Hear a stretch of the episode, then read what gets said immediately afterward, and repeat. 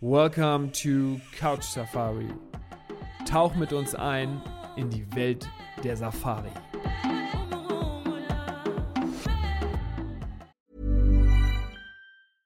Ryan Reynolds here from Mint Mobile. With the price of just about everything going up during inflation, we thought we'd bring our prices down. So to help us, we brought in a reverse auctioneer, which is apparently a thing.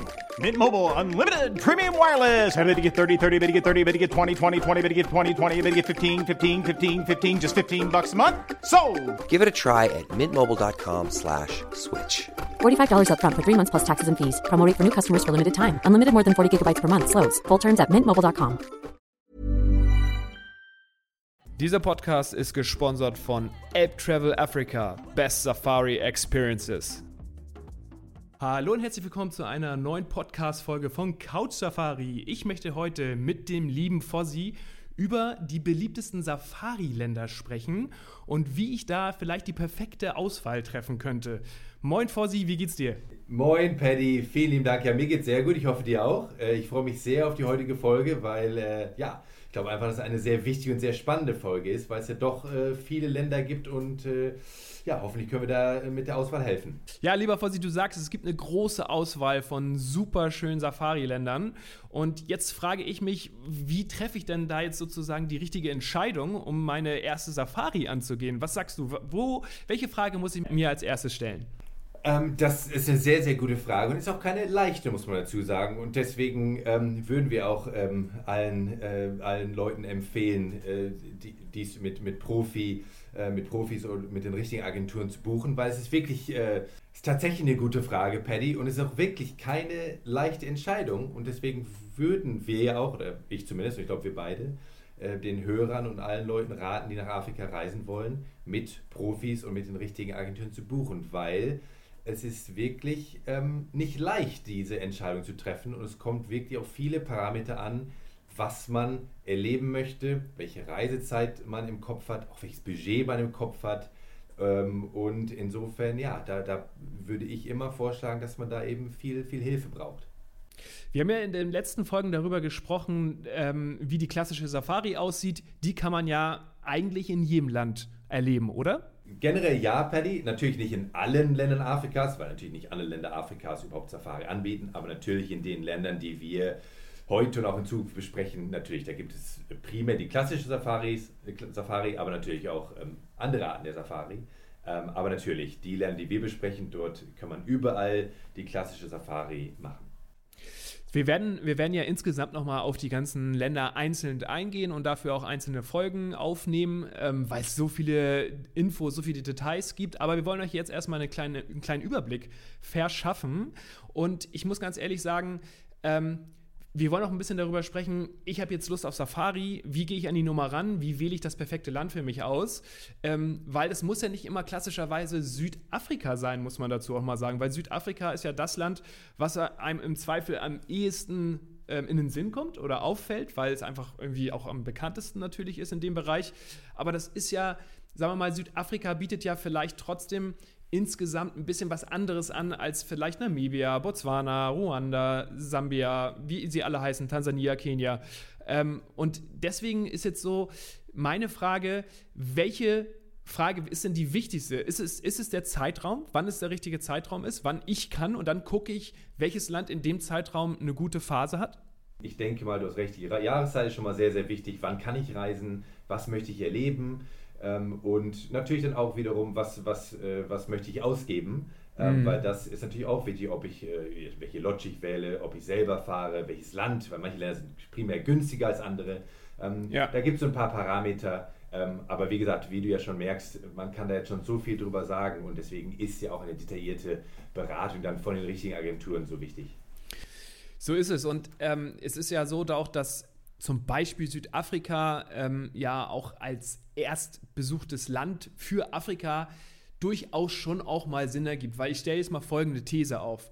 Derjenige, der noch nie eine Safari erlebt hat, weiß ja noch nicht, ob er das jetzt volle zwei Wochen auch so gut findet. Also, ähm, was macht man? Und so habe ich es damals gemacht und dabei habe ich dann so Blut geleckt bei der Nummer.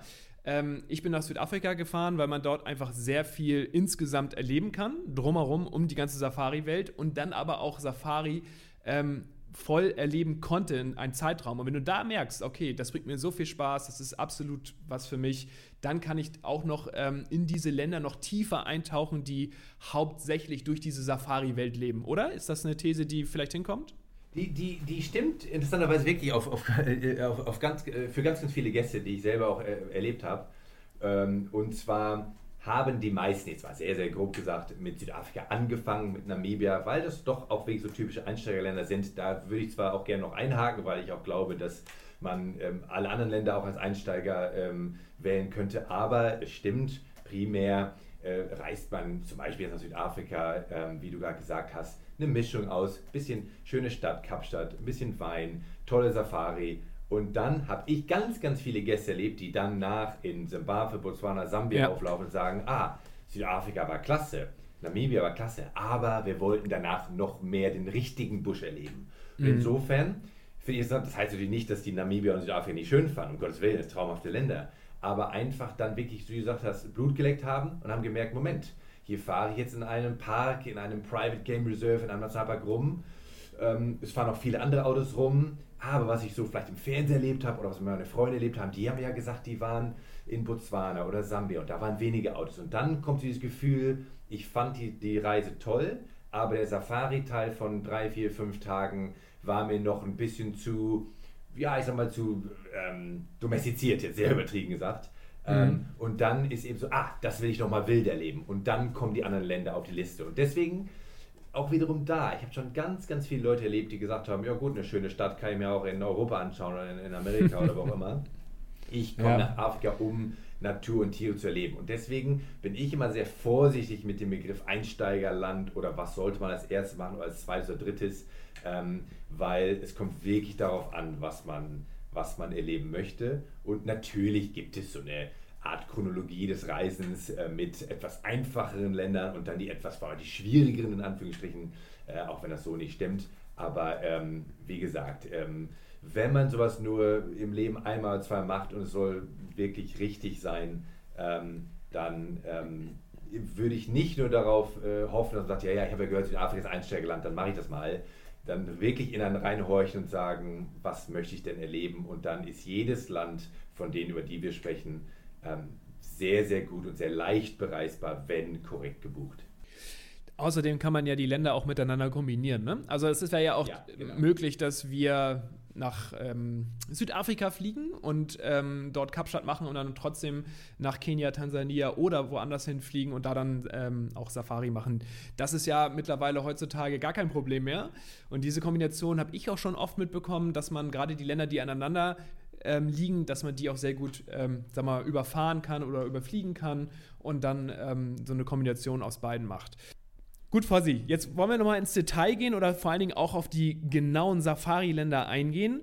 Ich beleuchte die jetzt mal gerne mal ganz genau mit dir und fange jetzt mal mit Südafrika an. Südafrika, da habe ich den Krüger Nationalpark. Was gibt es in Südafrika safari-technisch noch für Highlights? Ähm, sehr gute Frage, gibt es einige. Also ähm, aus, aus meiner Sicht gibt so ja, es ja immer so, so eine Top-Liste, jetzt ohne in jedes einzelne Private Game Reserve einzugehen, aber den Krüger Nationalpark muss man erwähnen, ist einer der weltbekanntesten Parks. Wunderbar bereisbar, wunderbar leicht bereisbar für Selbstfahrer, für Nicht-Selbstfahrer. Da gibt es äh, private Konzessionen noch nebenan. Also wirklich auch von A bis Z kann man den Krüger Nationalpark bereisen. Ein fantastischer Park, werden wir in Zukunft noch im Detail drauf eingehen. Dann gibt es ähm, das Schluschlue Umfolosi Game Reserve, was jetzt mhm. sehr komisch klingt. Manche nennen es Luluve, manche nennen es Umfolozi. Ich glaube, offiziell heißt es Schluschlue Umfolosi in der äh, Lokalsprache so ungefähr. Ähm, das ähm, liegt südlich vom Krügerpark, ein gutes Stück, ähm, schon eher Richtung Eastern Cape. Ähm, und das ist auch ein tolle, toller Park, ähm, sehr gut auch wieder auf einer Selbstfahrerroute mhm. zu bereisen, machen auch viele. Ähm, und äh, gibt es auch Nashörner, nur nebenbei erwähnt. Mhm, war ich schon mal, war super. Super, genau, mhm. äh, kennst du. Und ähm, dann aus meiner Sicht ist einer der, einer wirklich der fantastischsten Gegenden und Parks in, in Afrika generell ist äh, oben in die Richtung Kalahari, also Botswana-Grenze. Da gibt es einen Park, der heißt wieder lokal versucht auszusprechen, Kalahadi, Kalahadi, Kalagadi in Englisch oder Kalagadi auf Deutsch, Transfrontier hm. Park, ein grenzübergreifender Park, der okay. im letzten Zipfel Südafrikas, so sozusagen nach Butz, in Botswana, noch so reinragt. Das heißt, an der Grenze zu Namibia, Botswana und natürlich Südafrika. Und das mhm. ist einfach ein Park, der ist auch selber zu befahren. Ähm, und äh, mhm. der ist wild, wilder. Ähm, und ähm, einfach landschaftlich fantastisch, weil es schon die Kalahari-Landscape ist mit rotem Sand und man kann auch wirklich nochmal ganz andere Tiere sehen, als auch im, Krüger. Ähm, von daher sind das so für mich die, so die, die, die Top-Parks zu erwähnen. Jetzt habe ich natürlich noch ein paar rausgelassen, aber das ist so jetzt mal so als grobe Übersicht die, die Highlights äh, des Landes aus meiner Sicht. Okay, sehr interessant. Habe ich auch wieder was dazugelernt. Ähm, Finde ich, finde ich, also das gerade, was du oben in dem Zipfel angesprochen hast, Richtung Kalahari, ähm, habe ich wieder was dazugelernt. Kommen wir zum nächsten Land, was man dann immer auf dem Schirm hat, und zwar Kenia. Was würdest du zu Kenia erwähnen wollen? wie du schon sagst, Paddy, Kenia ist, ist wahrlich kein Geheimtipp mehr. Ähm, es ist in aller Munde, ähm, allein schon deswegen, weil es seit, ich meine, in meiner Kindheit, weiß ich noch, wurden ja schon äh, Filme über die Gnu-Wanderung gedreht, äh, vor, ja, schon vorher, in den 50er, 60er Jahren ja schon. Ist ein, es ist weltberühmt, die weltberühmte Gnu-Wanderung findet dort statt. Das ähm, haben wahrscheinlich viele Leute schon gehört oder vielleicht auch gesehen im Fernsehen. Ähm, aber es hat sich Kenia einfach selber auch so stark vermarktet, dass es zu einem aus meiner Sicht zu einem Massentourismusland geworden ist. Ähm, das ist aber um Gottes Willen nicht schlimm, sondern es fliegen einfach so viele hin, weil es auch so toll ist vor Ort. Ähm, und aus meiner Sicht ist einer der, der Gründe dafür, weil es den Busch und den Beach miteinander verbindet. Das heißt, Kenia hat mhm. fantastische Strände. Das heißt, man kann wie du vorhin auch schon erwähnt hast über Südafrika, es gibt eine, eine Mischung. Das heißt, selbst wenn ich jetzt nicht sage, ah, ich will aber zehn Tage nur Safari machen oder zwölf Tage richtig Gas geben und den letzten Löwen noch finden. Nein, mhm. man kann sagen, ja, ich mache hier fünf, sechs, sieben Tage richtig tolle Safari und dann kann ich mir an einen richtig schönen Strand legen und ein bisschen entspannen. Das ist natürlich eine Mischung, die funktioniert für viele Leute und ja, deswegen super. reisen da auch so viele hin. Und in Kenia, klar, wie schon gerade erwähnt, äh, die Gnu-Wanderung in der weltberühmten Masai Mara, äh, viel drüber geschrieben, viele Filme darüber gedreht. Es ist einfach weltbekannt. Ähm, und ähm, ja. Kannst du denn nochmal sagen, was die Gnu-Wanderung genau ist, für die Leute, die es vielleicht noch nicht wissen? Ja, die Gnu-Wanderung ist eine jährliche Wanderung zwischen, ähm, zwischen der Masai Mara und der Serengeti in, in Tansania, da reden wir gleich auch noch drüber. Ähm, und in so einem jährlichen Zyklus wandern die von A nach B, dem, dem Regen folgend, dem grünen Gras folgend. Und insofern sind das da über eine Million Gnus.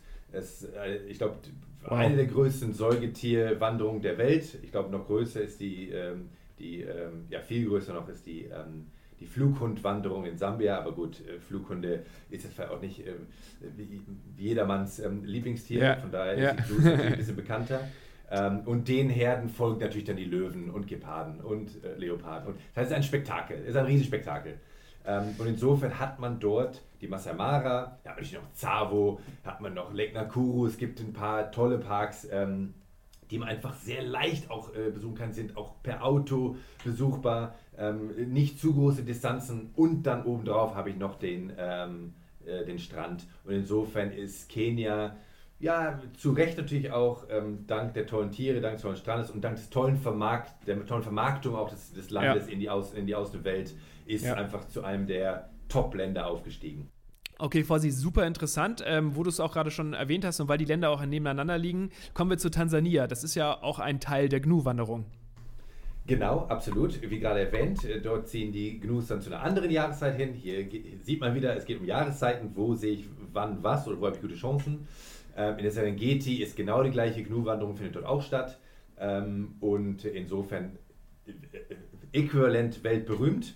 Ähm, natürlich auch schon in Deutschland dank Bernhard Jimek. Äh, die Serengeti darf nicht sterben, war eine Riesensache schon in den 50er, 60er Jahren. Insofern ja. ist das wahrscheinlich in Deutschland noch, noch berühmter.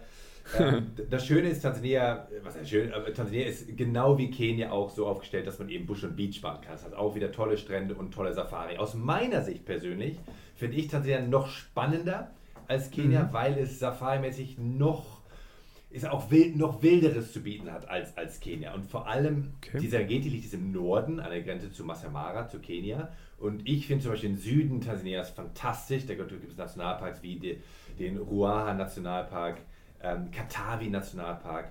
äh, das Selous Game Reserve, was mittlerweile umbenannt wurde, kürzlich in, ich glaube, Julius Nyerere National Park.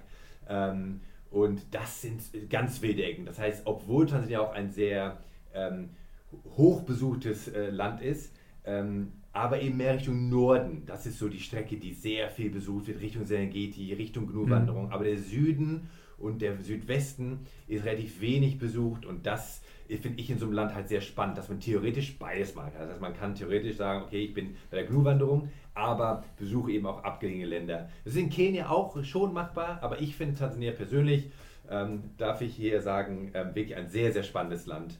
Ähm, mhm. Und dann kann man natürlich auch noch mal eben lässig nach Sansibar rüber, äh, ist ja auch nicht weit, äh, äh, äh, kleiner, kleiner Flug auf die Insel. Insofern ist das schon ja auch wieder zu Recht ein, ein hochbesuchtes Land und wirklich eine tolle Vielfalt. Das hört sich super interessant an, gerade die Kombination dann nachher auch rüber zur Sansibar.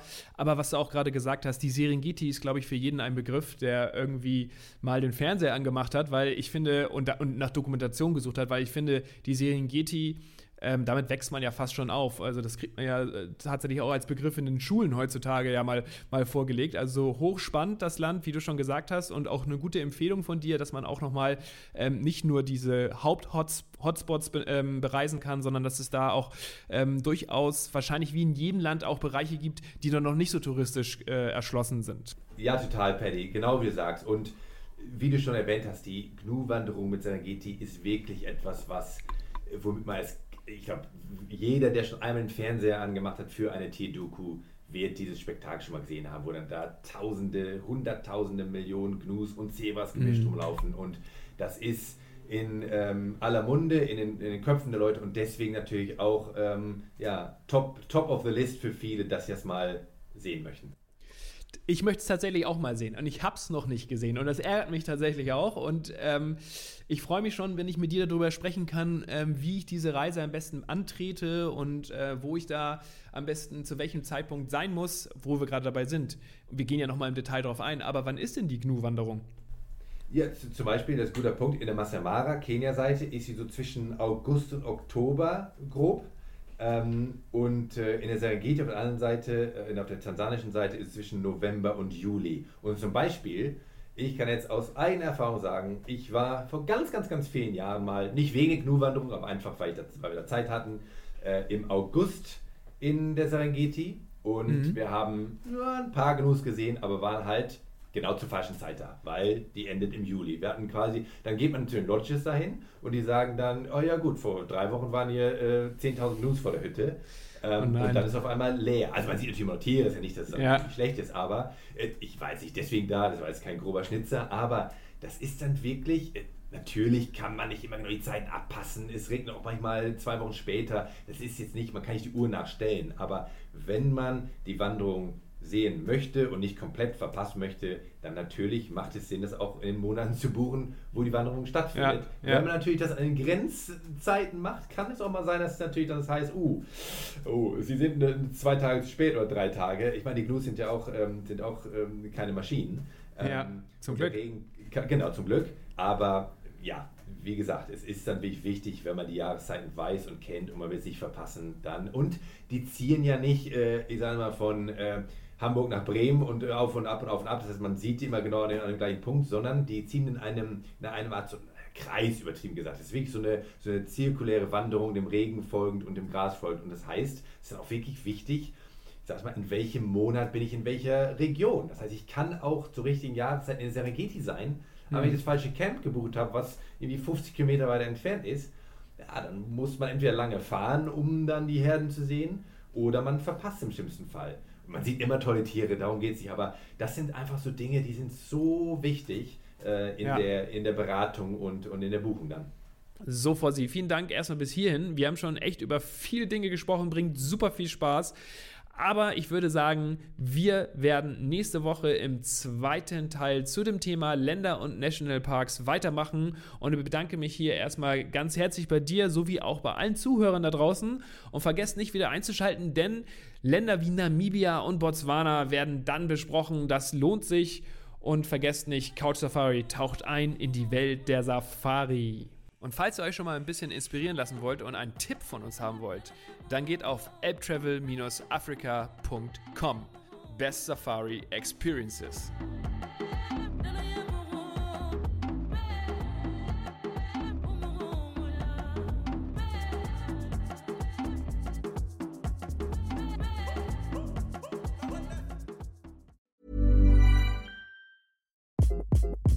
Hi, this is Craig Robinson from Ways to Win, and support for this podcast comes from Invesco QQQ, the official ETF of the NCAA. Invesco QQQ is proud to sponsor this episode and even prouder to provide access to innovation for the last 25 years. Basketball has had innovations over the years too. We're seeing the game played in new ways every day. Learn more at Invesco.com slash QQQ. Let's rethink possibility. Invesco Distributors, Inc.